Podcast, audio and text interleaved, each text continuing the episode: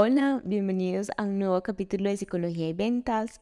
Hoy quiero hablar sobre la mentalidad sobre el dinero.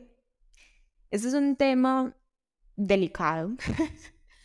yo sé que yo todavía no tengo la mentalidad que me gustaría tener sobre el dinero. Estoy en proceso de aprendizaje, de construcción, de experiencia, porque uno aprende a manejar su dinero manejando dinero uno aprende a cobrar cobrando, uno aprende a gastar gastando, uno aprende a ahorrar ahorrando. Y a lo que quiero ir es que la mejor forma de aprender sobre el dinero es utilizándolo. Y quiero traer este tema a colación porque cuando emprendemos, este es una, es una parte difícil de, de manejar porque hay muchas creencias negativas sobre el dinero y nadie nos enseña cómo lo debemos manejar, cómo debemos gastar, cómo debemos ahorrar, cómo debemos invertir. Hay un montón de desconocimiento del dinero no se habla, es un tema tabú. Yo me atrevería a decir que es más tabú el dinero que el sexo, pues como que fácilmente podemos hablar del sexo en una reunión social, pero cuando hablamos de dinero es como, como eso es irrespetuoso porque estás preguntando cuánto gana el otro, pues no, nos da pena hablar de cuánto ganamos nosotros. Eso refleja la falta de educación financiera que tenemos actualmente. Yo no soy experta en finanzas, pero sí he leído lo suficiente sobre el dinero para saber que no nos educan para, para ganar bien, ni para cobrar lo que merecemos, ni para tener una relación sana con el dinero.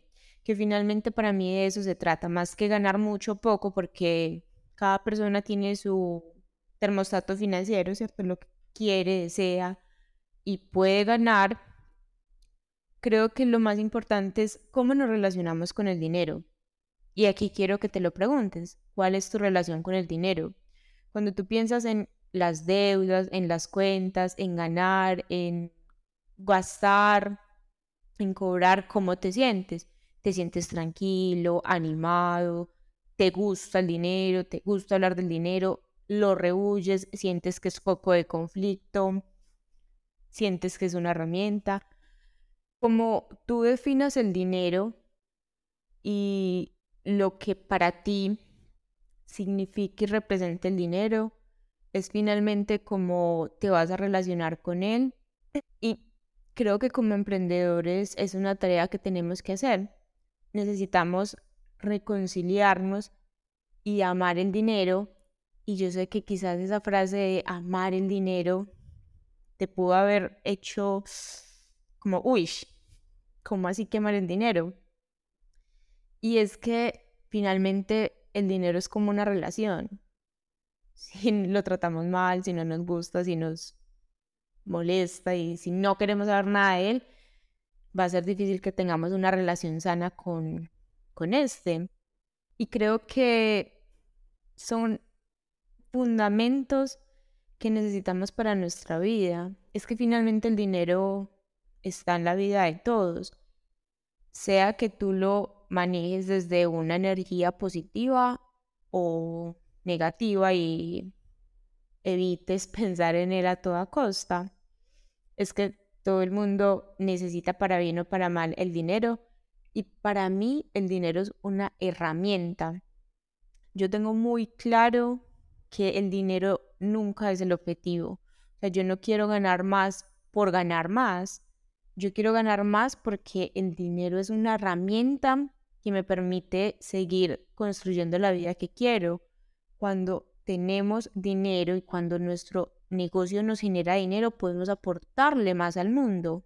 Si yo tengo resuelta mi parte económica, es muy fácil para mí generar contenido de valor que te ayude en tu proceso, ayudarle a otros, hacer bien mi trabajo porque estoy bien remunerada. Entonces lo hago desde el amor, lo hago desde aportar el máximo valor posible.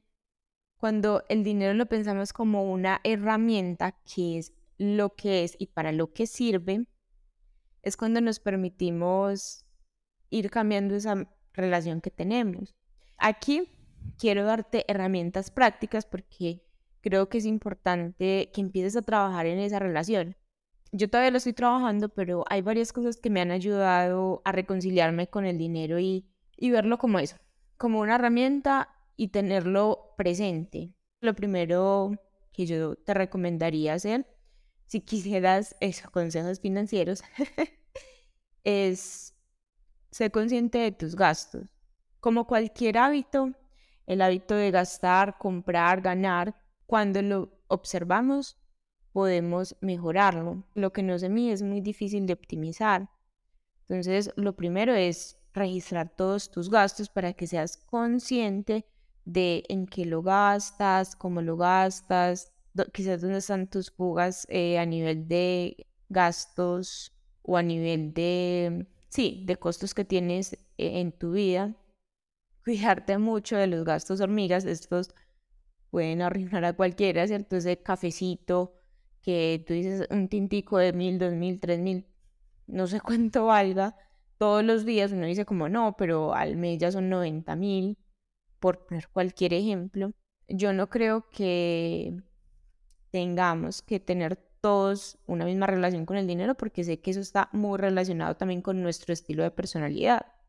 Hay personas que como yo suelen ser muy juiciosas con el dinero, tener claras sus cuentas, a mí me estresa de ver plata, pues es como como las cuentas claras, el chocolate espeso, yo soy muy juiciosa con el dinero y sé que los pagos hay que hacerlos. También que hay deuda buena y hay deuda mala.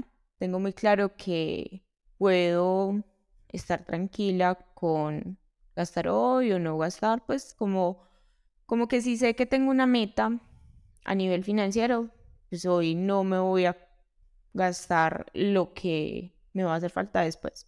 Creo que es también organizarnos en cuanto a gastos y priorizarnos. También hay otras personas que el dinero es más un tema relacional y están dispuestas a gastarlos con el otro sin problemas o para evitar conflictos. Hay quienes lo ven como gozarse la vida, entonces la vida es hoy y no piensan tanto en el futuro. Pero finalmente es que tú reconozcas también cómo está tu relación con el dinero para que sea más fácil saber cómo puedes manejarlo de una forma más sana. Y cuando yo hablo de una forma sana, me refiero a que el dinero no sea poco de intranquilidad, sino al contrario, que te pueda permitir tranquilidad en tu vida. Volviendo, como a esos consejos prácticos que creo que igual todos deberíamos hacerlo de alguna forma, es uno, ser consciente de nuestros gastos, dos, tener ahorros que nos den tranquilidad, ¿cierto? Como un colchón financiero que nos permita tener margen de acción. Tres, aumentar nuestros ingresos. Todo no puede ser ahorrar, todo no puede ser medirnos. Muchas veces lo que necesitamos es aumentar nuestros ingresos. Piensa de tus capacidades, habilidades, qué cosas puedes vender, ya sea productos o servicios que te permitan aumentar ese nivel de ingresos porque esa muchas veces puede ser también la solución y cobra bien por lo que haces. Yo sé que tiembla la voz cuando uno quiere pedir un aumento o quiere ganar más. Es también que tú vayas identificando cuál va siendo el valor que tienes en el mercado, que, y aquí hago una diferenciación supremamente importante que a mí me ha costado hacer.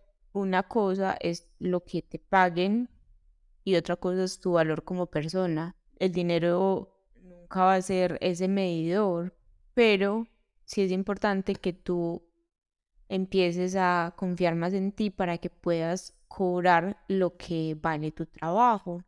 Porque cuando cobramos bien, trabajamos bien, hacemos las cosas bien, porque las hacemos con amor y tranquilidad y sabiendo que estamos siendo bien recompensados. Pero cuando cobramos mal y no nos atrevemos a cobrar más o a formarnos más adquirir nuevas habilidades que nos permitan aumentar nuestro valor en el mercado y cobrar mejor, pues obviamente trabajamos con una energía totalmente diferente. Y lo mismo para nuestros clientes y para las personas que quizás acompañamos.